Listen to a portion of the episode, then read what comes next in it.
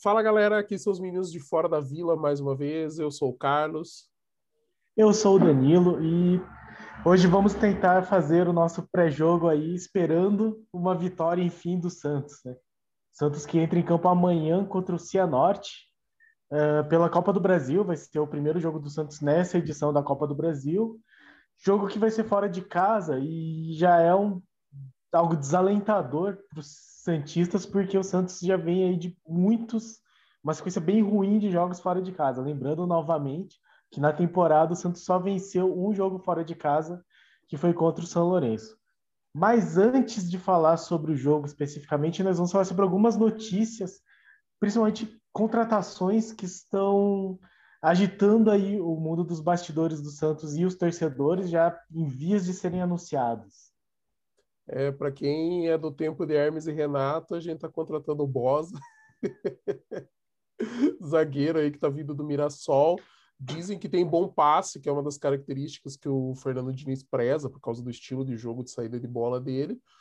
E analisando assim por cima, eu não vou nesse momento fazer uma análise profunda, mas analisando para o que a gente tem hoje, é interessante por dois motivos. Primeiro, tirar a pressão do Kaique em alguns momentos, porque ele ainda é um jogador em formação, é um jogador que precisa de confiança, precisa da sequência. Por enquanto, ele estava indo bem até alguns últimos jogos aí que parece que ficou um pouco mais nervoso, então isso ajuda. E também para a gente evitar a entrada do Luiz Felipe no time. Pois é, o Danilo Bosa, para melhorar ainda essa, esse trocadilho aí com Hermes e Renata, o meu xará Danilo, ele também joga pela lateral direita. Então ele já fez alguns jogos aí pelo Mirassol pela lateral direita, ele que foi do Atlético Paranaense. Até conversei com, com, minha, com a minha fonte atleticana para falar um pouco sobre ele. Falou que ele entrou no, naquele, no Paranaense de 2020, que era que o, que o Atlético Paranaense costuma usar jogadores sub-23, então ele teve participação, mas nada de muito destaque. E estava aí no Mirassol, que é um time que acabou indo bem no Paulista. Né?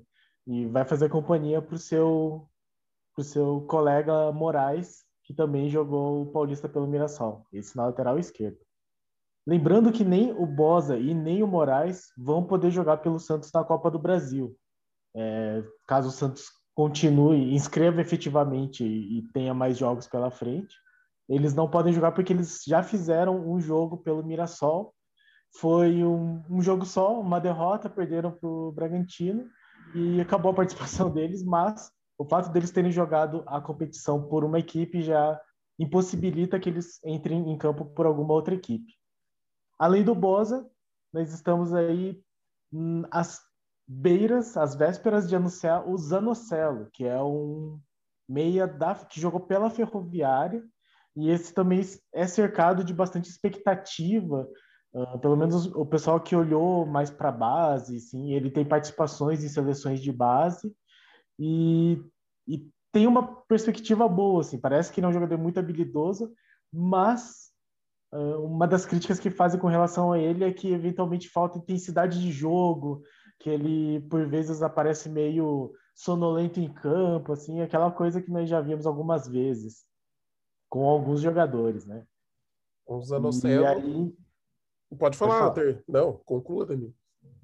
Não, e aí só falar que nós já tivemos essa experiência antes, então é esperar para ver se ele vai ser um jogador que vai cumprir essa função, porque ele chega com uma expectativa de, inclusive, poder ser titular nesse meio de campo, no lugar do, do Giamota, por exemplo, mas que a falta, se realmente tiver essa falta de intensidade, talvez não não seja a contribuição que nós esperamos.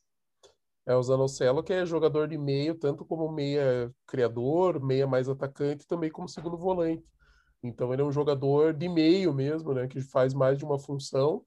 É, tem experiência em seleção de base, parece que o Palmeiras chegou a sondar a contratação do Zanocelo. A Ferroviária comprou o jogador em definitivo aí por 2 milhões de reais, mais ou menos, e agora está emprestando para o Santos. Se se se confirmar, porque ele ainda vai passar por exames, parece que amanhã ele vai passar por exames, o Bosa passou hoje, ele passaria amanhã, e confirmando seria um empréstimo de dois anos com opção de compra ao final do, do período.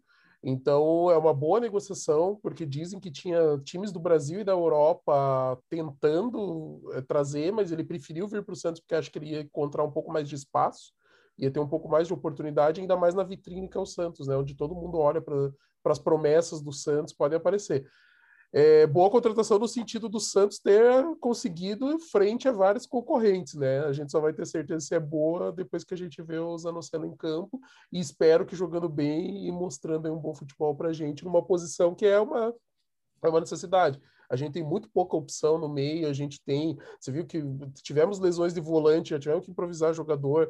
Aí a gente tá sem o tá sem o Sanches ainda, que a gente nem sabe se vai renovar ou não, e que já estava mal antes de lesionar. Então tem muita coisa aí para a gente pensar. E o Pirani não tem reserva, então a gente tem que. É, é uma contratação chave e espero que funcione, mesmo que ele venha assim para rotacionar, jogar em mais de uma posição, fazer funções diferentes, ocupar espaço quando não tiver jogadores, mas que venha e possa desempenhar bem, mesmo que seja nesse sentido, porque a gente está precisando. E, é, pode falar, Dani? Pode falar. Não, não. Termine, termine. não, eu já concluí, eu já ia puxar o jogo, já o pré-jogo. Ah, não, então eu só ia comentar sobre essa questão que você falou que é muito interessante. Da Ferroviária ter comprado ele, e que é um time que aí é, tá em divisões mais baixas do futebol brasileiro. Eu não sei se, se vai jogar Série D esse ano, não tenho certeza, mas normalmente disputa só o Paulista e a Copa Paulista. Mas fez um investimento pesado, 2 milhões e pouco é, é, é dinheiro, principalmente para nós seria dinheiro, imagine para a Ferroviária. Então, é um jogador que a Ferroviária viu como um investimento válido. Então, indica que, pelo menos para Ferroviária, tem potencial. E a ideia de colocar no Santos é que o Santos sirva como essa vitrine ou que possivelmente compre. Então, vamos colocar aí num cenário maravilhoso. O Santos coloca ele, ele vai poder entrar pela Copa do Brasil. O Santos coloca ele, vai avançando, consegue dinheiro e ele mostra um bom futebol pode ser uma contratação futura. É sensacional. É, é, o que a gente espera, né? A gente sempre espera. Cenário Santos... ideal, cenário ideal. O cara né? jogue bem pelo time, de retorno, e o Santos ainda vai lá e garante o cara por alguns anos ali, ou mesmo, às vezes, até por, de repente, um semestre, e o jogador, como o Santos vai ser detentor dos direitos, daí consiga fazer um bom dinheiro em cima da, do, do jogador, ali, do potencial dele que ele vai desenvolver. Esperamos que seja por aí. E agora vamos falar de Copa do Brasil. Amanhã, às sete da noite, o Santos vai enfrentar o Cianorte aqui no estado do Paraná. E, em princípio, o Santos deve ter a mesma formação, né? Não vai ter nenhuma grande modificação, até porque não tem tempo de ficar testando muita coisa. É melhor você treinar melhor, se preparar melhor, trazer para o próximo jogo. E a hora que o Santos tiver um uma folguinha ali que de repente ele tenha uns três, consiga treinar uns três dias seguidos, aí o Diniz vai poder tentar fazer alguma outra coisa. Então, em princípio, a base é a mesma e a gente vai tentar fazer um melhorar em função do que estava e principalmente em relação ao resultado da nossa estreia no Brasileiro. Pois é, o Cianorte que vem de uma uma participação no, boa na Copa do Brasil, lógico, porque conseguiu passar de, de fases, e que tá no, Pauli, no Paranaense, eu acredito que ele já foi eliminado. Foi eliminado, perdeu pro Londrina. Perdeu pro Londrina. Então, assim, não é um, um, um adversário que você olhe e pense com muito terror, assim, teoricamente. Né? Eu já, depois do Paulista, eu já não tenho mais, mais nenhum tipo de, de presunções sobre os adversários. Mas é um time que você não tem uma expectativa de dificuldades para o Santos é um time que, inclusive, assim, eu sempre falo porque é um time que eu acabo acompanhando mais que é o Paraná Clube. O Senado conseguiu a presa de perder para o Paraná Clube, se classificou em sexto no campeonato. Então, não é para ser um time muito assustador, mas de cara conhecida tem o Gabriel Calabres. Não sei se vocês lembram dele, ele foi destaque de uma copinha, creio eu, de 2018 mas ele é, um meio de campo assim que, que acabou sendo destaque de um time do Santos da Copinha que não era muito forte. Por coincidência, um primo meu jogou com ele, porque eles eram da base lá do São Carlense, ele, é, ele jogou no São Carlos, e esse meu primo é de São Carlos. E aí ele falava assim que ele era bom, mas não era assim um craque. E foi mais ou menos isso que a gente viu no Santos, acabou não renovando o contrato com o Santos à época, foi para o Cianorte, ele deu uma rodada para alguns times, e aí acabou voltando para o Cianorte, é um pouco que é o destaque assim do time. Então, se for para ter medo de lei do ex aí, um, fiquem de olho no Gabriel Calabres, mas que no mais não, não tem muito mais o que destacar desse Cianorte. Só o Santos que deve ir com o time aparentemente muito próximo do que foi o do, o do Bahia, então deve ser essa escalação inicial, João Paulo, Pará, que, que aí a gente vai começar a querer criticar o Diniz por, pela manutenção do Pará e do Felipe Jonathan, já que agora nós temos reservas para os dois, teoricamente, mas, mas enfim, decisões do treinador. A tendência que todos os jornais estão dizendo é essa, né? João Paulo, Pará, Kaique Lopes, Felipe Jonathan, Alisson, Giamota, Pirani, Marinho, Lucas Braga e Caio Jorge. Nenhuma novidade com relação ao elenco que, ao time que entrou em campo em Salvador. O que não chega a ser exatamente animador, mas teoricamente é o que temos de melhor.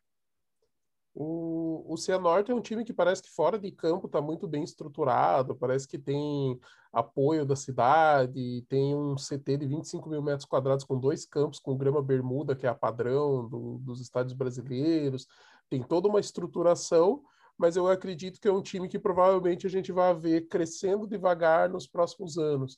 Não é um time que deveria assustar o Santos nesse momento. É um time que, inclusive, perdeu as quartas de final do Paranaense para Londrina, que também não é um time.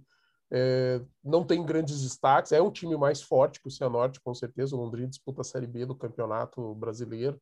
O Cianorte a gente não sabe nem se vai disputar a Série D, né? Então a gente tem uma diferença grande de investimento, de qualidade. Então, assim, em teoria, esse jogo não pode assustar é, para o Santos pelo menos controlar o jogo e garantir os, o resultado que precisa. É, o Cianorte ele joga a Série D, ele vai estrear contra a Portuguesa no dia 5, porque por coincidência eu tenho um amigo que está para a Portuguesa, eu acabo acompanhando muito a Lusa. Então, a Lusa que conseguiu voltar para a Série D esse ano, porque ganhou a Copa Paulista, vai estrear contra o Cianorte aí pela Série D. Então, ele tem calendário, é um time que, que está em ascendência, né? E tem calendário, e aí a gente lembra de um caso que aconteceu com um rival nosso quando foi enfrentar o Cianorte. O Cianorte, é época ainda mais desconhecido, que foi o Corinthians de 2005. Caso vocês se lembrem, o Corinthians foi para o Cianorte, tomou de 3 a 0 mas conseguiu se classificar porque marcou 5 a 1 mas enfim, daí foi e coisas, coisas do futebol, não vou entrar aqui como que foi a arbitragem do jogo de volta, mas, mas o Cianorte deu um baile no Corinthians no primeiro jogo, foi espetáculo. Então, sempre cuidado com o Cianorte. É, sempre cuidado com o time desconhecido, cara. É, é, sempre cuidado, cara. A gente nunca sabe o que, que tem lá do outro lado, a gente não sabe é, a organização que os caras têm, a gana que tem esse time. Às vezes o time tá bem entrosado, com um técnico que consegue arrancar essa motivação dos caras, os caras fazem o jogo da vida deles e se a gente entra dormindo, já sabe, né? Daí vira esse desespero, porque ainda vai ter jogo de volta, essa fase não tem mais eliminação num jogo só, você tem os dois jogos, então o Santos tem que jogar esse jogo, se impor, mostrar força e de preferência já sair com um bom resultado para na volta poder administrar o jogo, poder conseguir ter uma, uma situação melhor jogando em casa. É... Pode falar, Danilo. E só lembrando, só lembrando que daí esse vai ser o terceiro jogo do Santos seguido fora de casa. Santos que vem aí de, de três derrotas. Quatro jogos. Esse é o quarto jogo seguido fora de casa, então. Teve o Strongest, Barcelona, o Bahia, os três fora de casa, agora o Cianorte também fora de casa. Santos que perdeu esses últimos três jogos. Enfrenta o Cianorte, daí vai ter três jogos em casa, né? Pega o Ceará no sábado, pega o Cianorte de novo o jogo de volta daí na terça-feira, dia 8, 4 e meia da tarde, esse horário espetacular. E pega o Juventude também em casa, do, daí no outro sábado, dia 12. E do, jogo é isso, galera. A gente, é, em princípio, o time é o mesmo que, que perdeu para o Bahia na estreia. Não deve ter grandes mudanças, até porque ah, o tempo, o Santos fez um treino só depois do, da derrota para o Bahia, e é o treino que que foi feito. Também não, a gente quer algumas mudanças, a gente espera algumas mudanças, mas também se elas não forem bem treinadas e não puder mexer tão bem, às vezes é melhor manter, por mais que a coisa não esteja redonda, mas pelo menos você acaba não inventando muito, não, não estragando muito a base que vem desde o ano passado, né? Com algumas mudanças, seja por lesão, seja por é, negociação de jogadores. Então é torcer pelo melhor, torcer para que as coisas deem certo e torcer para o Fernando Diniz mexer mais rápido se ele vê que tá dando merda, porque, cara, tá difícil, cara. Tá difícil esperar tanto para ver o cara fazer a alteração que já deveria ter feito no intervalo de jogo. Exatamente. E aí, lembrando que Moraes e Marcos Guilherme já estão no BID, já podem estrear. O Moraes, mais uma vez falando, ele não vai poder jogar pelo Santos, porque porque já jogou pelo Mirassol na Copa do Brasil. Então, aí, se o Zanocelo conseguir uh, confirmar a, a contratação, ele poderá entrar no, no jogo de volta, eu acho que porque de ida ainda não vai dar tempo. Mas, mas o, o Boza também não, não será possível contra o Cianorte nem em outros jogos da Copa do Brasil. Hum, passando para frente? Bora. Então, só fazer aqui um comentário um pouco rápido falando do que já aconteceu dentro de campo de bom, de boas notícias. O Santos do Sub-17 conseguiu a sua segunda vitória, novamente jogando em casa. Então, o Santos que havia perdido os dois jogos fora de casa, do Atlético e do Internacional, uh, venceu, tinha vencido o Esporte em casa e agora venceu o Atlético Mineiro. Time do Santos que, parecido com o profissional, já começou tomando dois gols, assim, logo no começo. E em 11 minutos estava 2 a 0 para o Atlético Mineiro, mas diferente do profissional, conseguiram a virada, virada para 3 a 2 com gols de, deixa eu só confirmar aqui os nomes. É, gols de Alisson Matheus, Marcelo Gonçalves e Ian de pênalti. Com este resultado, o Santos chega à quinta colocação do grupo, de onde classificam quatro, está com seis pontos. Internacional e Atlético Mineiro estão em, estão em terceiro e quarto, respectivamente, mas os dois com sete pontos. Então, foi uma vitória bastante importante dentro dessa perspectiva de chegar entre os quatro primeiros. E, e agora o Santos enfrenta, agora não, enfim, no próximo sábado, a próxima rodada, enfrenta a Chapecoense dia 5 às 3 da tarde no CT Água Amarela em Chapecó. Falando ainda de boas notícias dentro de campo, as sereias da Vila venceram hoje às três da tarde, esse horário novamente muito bonito, uh, venceram o Real Brasília pelo placar de 3 a 0. Uh, gols da Karen, Camila Martins, zagueira, gol de cabeça. O gol da Karen foi maravilhoso, inclusive. E gol da Sole, da Sole Reimes, aos 10 minutos do segundo tempo. Na verdade, existe assim uma, uma, uma polêmica, e uma pequena polêmica, porque na verdade foi um cruzamento da Júlia Daltoé, que a goleira não alcançou, e pela câmera não deu para ver direito se bateu na trave ou se foi a a Sole mesmo que mandou pro gol, assim. E aí, tanto que o pessoal da narração e o Twitter das sereias confirmaram que foi da Júlia Daltoé. Então, a gente, vamos dar o crédito aí pra Júlia Daltoé, porque a Sole já tem bastante gol, não precisa de mais um. Mas, mas o gol da Karen foi bem bonito, o primeiro gol, porque foi uma troca de passe dentro da área, em que ela, ela tocou a bola para Sole, que meteu de calcanhar para ela, assim, meio de letra para ela, ficar na cara do gol e bater. Então, se vocês quiserem ver futebol bonito e tiverem um horário disponível, vejam os Jogos das Sereias, que está bem melhor do que o, o, masculino. As sereias que voltam a campo na, no próximo sábado, se não me engano. Deixa eu só confirmar aqui. Não, quinta-feira, três da tarde, é, contra a Ferroviária. Ferroviária que é um time que é meio que uma pedra no sapato das sereias. É, acho que tem umas duas ou três eliminações seguidas das sereias pela Ferroviária. Então, ficar de olho. As sereias que chegaram a 24 pontos agora, elas estão no terceiro lugar, já estavam antes, mas no empate de São Paulo. Continuam atrás de Corinthians com 28 e Palmeiras com 27, que também venceram na rodada. E a Ferroviária tem 20 pontos. Então, tá, em, tá no, no G8 aí, não vai ser um jogo tão fácil. Assim. E galera, vamos apoiar o futebol feminino, vamos quebrar os, os tabus e barreiras. É, tem, muito, tem, tem muito futebol de qualidade nos times femininos. O time do Santos é um dos grandes destaques do cenário nacional já há alguns anos.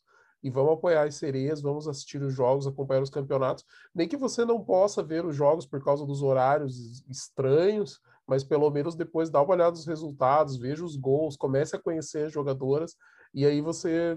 É, aí, daí é um passo para se encantar e não largar nunca mais. Exatamente, aproveitando aí que esse próximo jogo é um horário ruim, mas é feriado, né? Corpus Christi. Então, se alguém tiver oportunidade, é válido. Todos os jogos têm a transmissão do Maicujo, que tende a ser muito ruim, mas os jogos maiores têm a transmissão do, do Desimpedidos, às vezes acontece, o Santos e Flamengo teve, e no fim de semana tá tendo pela, pela Band também, alguns jogos, né? não todos. Então, assim, existem opções para conseguir assistir. É, o Maicujo ainda deixa a desejar, assim, a do, do, Bahia foi bem ruim, a de hoje pelo menos já teve comentarista, não estava travando. Do, contra o jogo contra o Bahia foi muito, muito, muito ruim mesmo. Mas, mas vale a pena acompanhar, assim, as sereias estão num, num, num, clima bom, estão num, num ritmo bom de jogo, estão lá disputando os primeiros lugares. E nós estamos contra os nossos rivais, então os quatro primeiros times são paulistas do Brasileirão. Então vale a pena acompanhar e, e é isso, fomentar e dar e dar audiência também para que o, o futebol cresça. Afinal de contas, nós gostamos de futebol, nós gostamos de futebol, nós gostamos do Santos, e as sereias estão representando muito melhor o Santos hoje do que o masculino. É isso, galera. O... Os meninos de fora da vila ficam por aqui hoje. Continuem acompanhando a gente, sigam-nos, curtam, compartilhem e chamem mais torcedores do Peixão aí para acompanhar nossas análises, nossas conversas e deixe seus comentários. A gente gosta de ler, responder, e isso gera pauta para outros programas, dá ideia para a gente, para a gente poder trazer uns conteúdos diferenciados para vocês também. É isso, um abraço. Isso aí, pessoal. Então, amanhã, Cianorte Santos, sete da noite, transmissão do Sport TV. E no mais, curtam, compartilhem, assistam, façam críticas. A gente teve alguns comentários de torcedores do Bahia no último vídeo. Legal também, se alguém de Cianorte resolver assistir e comentar Ficaremos felizes, podem comentar mesmo que a gente ganhe, mesmo que a gente perca. E façam críticas, tirem dúvidas, façam sugestões, comentários e para cima deles. Até logo. Tchau, tchau. Abraço.